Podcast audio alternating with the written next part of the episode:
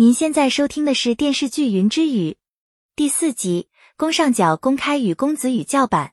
上官浅和云为山都中了复古之毒，如果不在半月内将有价值的情报送出去，他们就得不到相应的解药。云为山故意放河灯，就是为了掩护上官浅。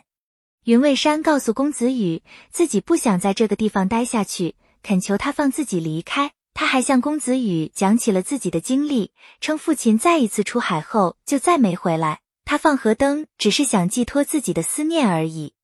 公子羽看到河灯上写的字，透露着对父亲的思念之情，他便信以为真，还拿出手帕递给云为山，并安慰了几句。二人之间的关系似乎亲近了许多。他让云为山改口叫自己羽公子，似乎对直任这个称呼还不习惯。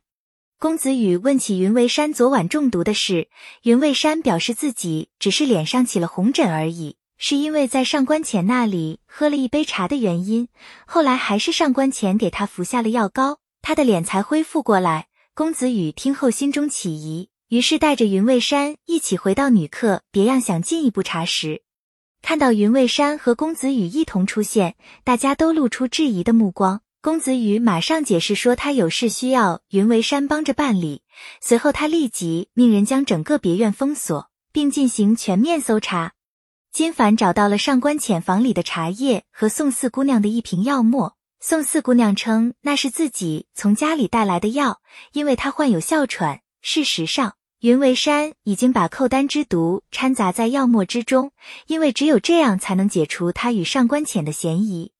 公子羽让人把药末配制成水，宋四毫不犹豫地喝了下去。结果一会儿功夫，他的脸上就出现了红疹，坐实了他给云为山和江姑娘下毒的嫌疑。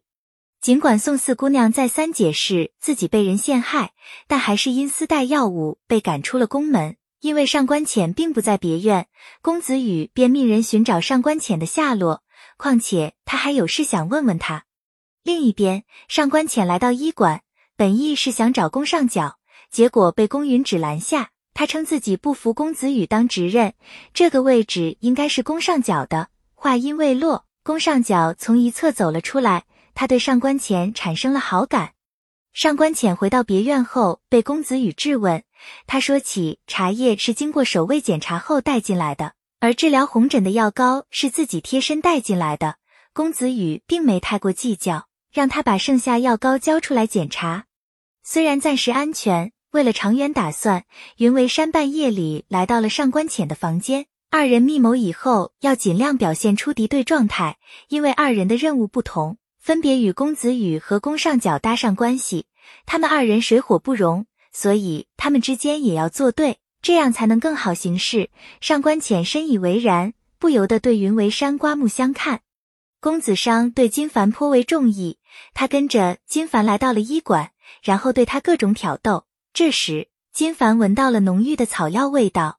他跟公子商来到后院，刚好看到药房管事和下人在烧进错的药材。金凡翻找了残留的药材，看到有一个袋子上写着一个“灵”字，他立即带回去拿给公子羽查看。公子羽怀疑是有人更换了父兄的白芷金草茶，但他对药理并不太清楚。需要找一个通晓药理的人来甄别。按照宫门的规矩，父亲过世需要守孝三年，不得成婚。但因为宫门经历这次变故后，可能会有一段时间不会从江湖中挑选新娘进门，所以长老们决定让执任从这些新娘里挑选。宫上角年龄也不小了，也可以从中挑选。公子羽戏称宫上角的眼光那么高，自己挑剩下的他并不在意吗？宫上角直言，他从不将就，把上官浅留下就好。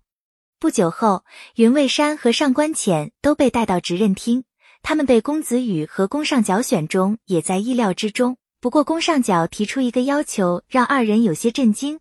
他要求画师给二人画像，然后派人快马到二人的老家去查实身份。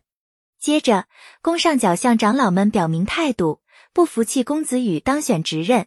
公子商出面维护公子羽，但宫上角却以公子羽的血缘问题为由提出质疑。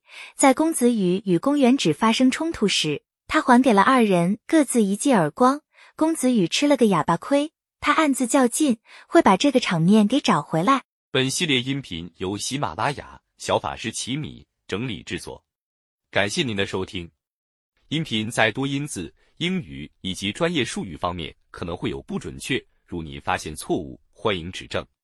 更多电视剧、电影详解音频，敬请订阅关注。